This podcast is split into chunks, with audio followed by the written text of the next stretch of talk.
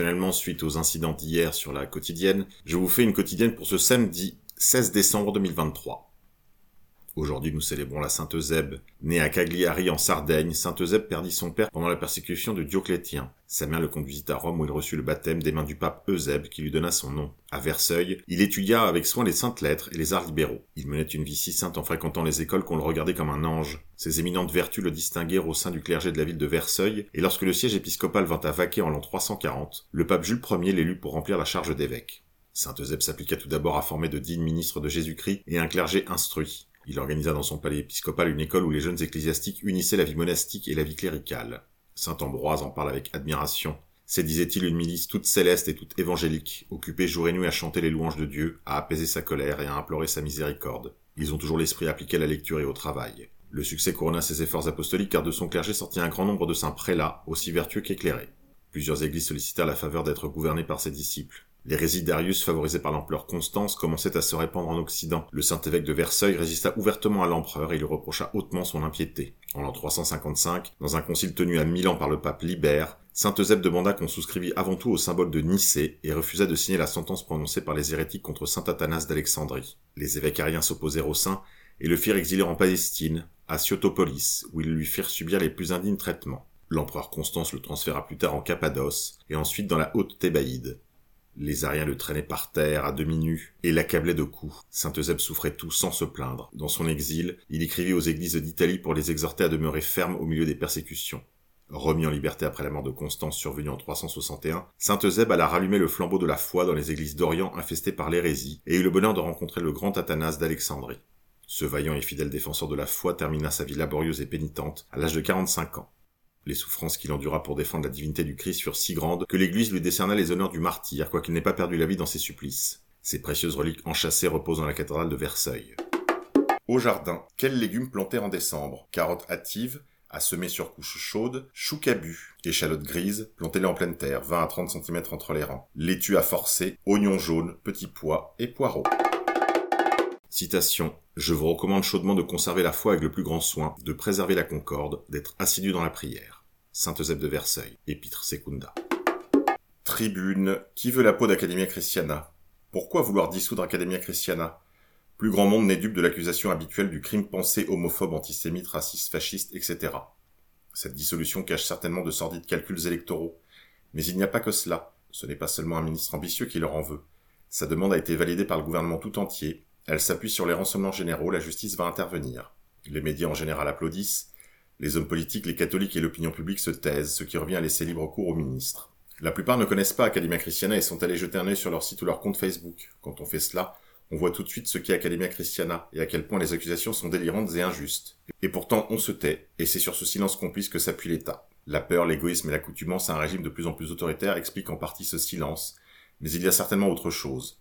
Si autant de monde n'est pas dérangé par l'élimination d'Academia Christiana, c'est parce qu'Academia Christiana, même innocente, déplaît à beaucoup. Ce n'est donc pas parce que c'est, ce n'est donc pas ce qu'aurait fait ou dit Academia Christiana qui est insupportable, c'est ce qu'est Academia Christiana. Voilà ce qu'il faut saisir dans cette affaire. C'est un institut de formation catholique qui met en œuvre un développement humain intégral, physique, intellectuel et moral. La formation est physique. Academia Christiana forme à la boxe. Voilà qui est insupportable à l'État, car cela signifie que les Français ont besoin de se défendre par eux-mêmes, et que le ministère de l'Intérieur n'assure plus leur sécurité. Voilà qui exaspère aussi tous ceux qui haïssent le masculin, la force et le courage, tous ceux qui se cachent derrière la police ou leur écran. La formation également intellectuelle, des colloques, des soirées, des universités d'été sont organisées. Au lieu de traîner dans les centres commerciaux, les jeunes d'Academia Christiana étudient Aristote et Saint Thomas, Marx et Heidegger, de Benoît et Michéa, dans une joyeuse diversité intellectuelle guidée par la seule recherche de la vérité. Voilà qui est intolérable pour les censeurs, les abbés Bethléem et tous les esprits bornés et partisans qui n'ont pas compris que la vérité va de pair avec la liberté.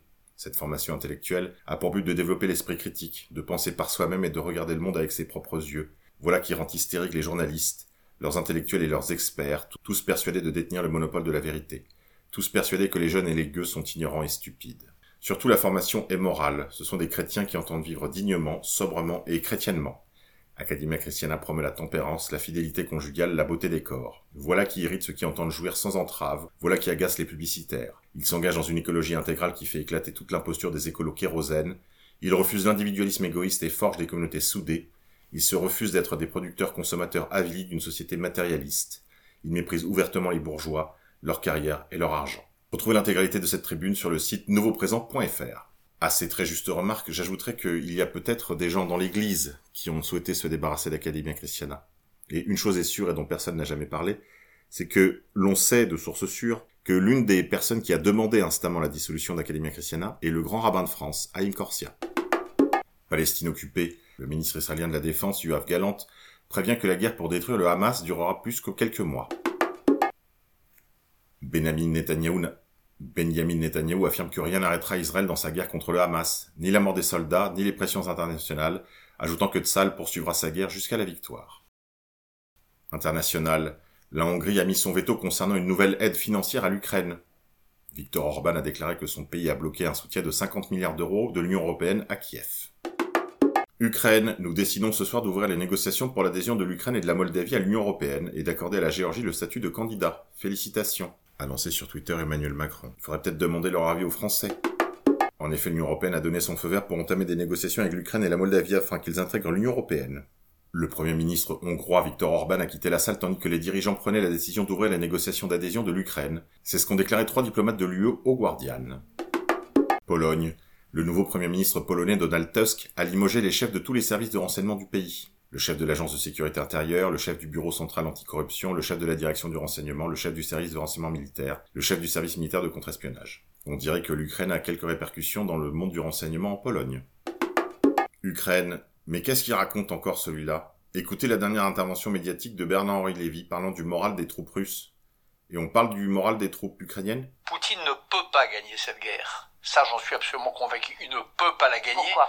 Pour une raison simple, parce qu'une guerre, ça se gagne avec des armes, mais ça se gagne aussi avec le moral des hommes. Et le moral des hommes russes est égal à zéro. Dans mon dernier film, il y a des, des, des, interviews de prisonniers russes. Ces interviews sont pitoyables. On a presque pitié d'eux.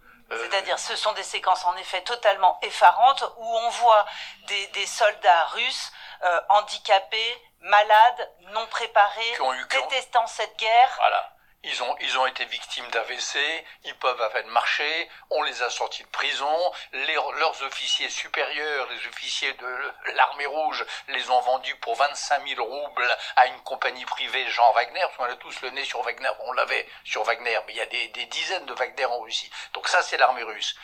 Et de l'autre côté, l'armée ukrainienne, il ne s'agit pas de l'idéaliser, mais enfin, honnêtement, euh, c'est des hommes et des femmes qui se conduisent vraiment bien. C'est incroyable de sortir ce genre d'ânerie, alors même que l'armée ukrainienne est dévastée et que sa moyenne d'âge est fixée à 43 ans. Ukraine, un député ukrainien dégoupille une grenade en plein conseil d'élus. Un mort, l'auteur et 26 blessés. Énergie.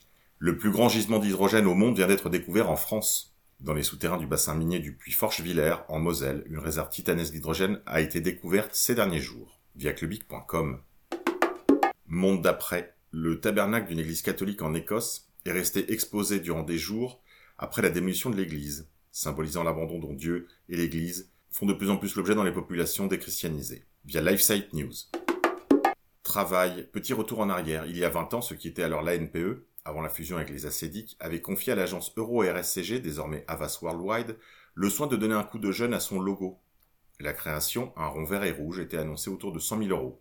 Sauf que, comme l'avait révélé le canard enchaîné à l'époque, ce toilettage avait en réalité coûté 2,4 millions d'euros, car modifier un logo signifie aussi revoir la signalétique des agences, le site internet, la documentation, les papiers en tête, etc. Autant de coûts qui s'accumulent. Voilà à peu près le coût minimum pour changer de nom et déployer ce nouveau logo qui ressemble à un virus. Pôle emploi devient France Travail, via westfrance.fr. Culture. Didier Rickner, historien de l'art et fondateur de la Tribune de l'art, dénonce la volonté d'Emmanuel Macron de remplacer certains vitraux en faisant un geste contemporain. Écoutez dans son coin, tout seul dans son coin, euh, de euh, changer euh, les vitraux de six des chapelles de l'aile sud, du bas-côté sud de la cathédrale. Or, il avait été décidé, déjà depuis un moment, par le ministère de la Culture lui-même, de ne pas y toucher. Parce que ces vitraux, non seulement ils n'ont pas été abîmés par le feu, mais en plus ils ont été restaurés depuis, et ils font partie intégrante de la composition du Viollet-le-Duc pour la cathédrale. Ce sont des vitraux architecturaux, certes qui ne représentent pas des scènes figurées, mais qui sont des vitraux décoratifs, et qui sont faits pour cela dans la conception du LLU. Or, euh, je m'oppose à cela parce qu'il euh, faut conserver euh, ce qui n'a pas été abîmé par le feu et ce qui fait partie de la, de la, de l'intégrité de la cathédrale, l'intégrité de l'état viollet-duc qui est celui qu'on restaure. Ça n'a pas de sens. Le président de la République veut marquer, veut marquer euh, de sa patte la restauration de la cathédrale. Il veut marquer en disant c'est sous, sous ma présidence qu'on a restauré la cathédrale. Il ne faut pas oublier surtout que c'est sous sa présidence la cathédrale a brûlé. Elle a brûlé en raison d'un nombre énorme de, négligences de l'État. Euh, il n'est que, que l'aboutissement, euh, lui, de toutes les négligences précédentes. Mais euh, quand la cathédrale a brûlé, les pompiers sont intervenus 45 minutes après, et en fait, et en plus, pas avec le matériel qu'il fallait. Et ça, c'est bien la faute de l'État, qui n'a pas surveillé suffisamment la cathédrale. Donc je serais un peu modeste à sa place. Le problème, c'est qu'il n'est pas très modeste. Donc il veut absolument marquer cela. Alors il dit que c'est une lettre de Monseigneur Ulrich, l'archevêque, ce qui est vrai. Ce qui est vrai, l'archevêque de Paris et le, le clergé voulaient depuis très longtemps faire des vitraux contemporains. C'est vous dire le goût et l'intérêt du clergé pour les monuments historiques, qui est assez faible, malheureusement. Euh, le vandalisme de l'église est assez, assez connu dans les années récentes. Mais récemment, ce qu'il a fait, c'est qu'il a demandé à l'archevêque de lui envoyer une lettre pour pouvoir dire que c'est l'archevêque qu'il demandait, alors qu'en fait c'est une volonté commune. Donc moi je suis scandalisé par cela, parce qu'en plus il, passe outre toutes les, toutes, les, toutes les procédures, toutes les lois du patrimoine, il le fait comme il veut. Ben non, je suis désolé, euh, le président de la République n'a pas, euh, sa patte euh, sur Notre-Dame comme cela. Ça appartient à tous les Français, ça appartient aux Américains, ça appartient au monde entier. Culture, Michel Desmurger sort un nouveau livre, Faites-les lire, pour en finir avec le crétin digital. Comment la lecture stimule l'intelligence de vos enfants, aux éditions du Seuil. Résistance, le zap de Yo-Yo de novembre 2023, Messianisme, tags antisémites, Emmanuel et Brigitte, Bruno le Pipeau, tout va bien. Il est devenu le rendez-vous incontournable de notre début de week-end avec son zapping iconoclaste du samedi matin. En quelques mois, Yo-Yo a trouvé une formule appréciée et attendue par de plus en plus de monde, via Media Presse Info. Allez, c'est tout pour aujourd'hui, mes amis. Vous pouvez le retrouver dès à présent sur mon site internet atelier-monsieurk.com, la page de la boutique où je vous propose d'acheter mon dernier magazine, ODA Mag, le magazine de la droite authentique. Si vous faites réussir ce projet, je m'engage à le lancer avec un abonnement. Mais pour être sûr qu'il rencontre un public, je vous demande s'il vous plaît de partager euh, le post concernant le magazine sur tous vos réseaux sociaux. Merci à vous. Je vous souhaite un bon week-end en famille. Au cœurs et Dieu vous garde.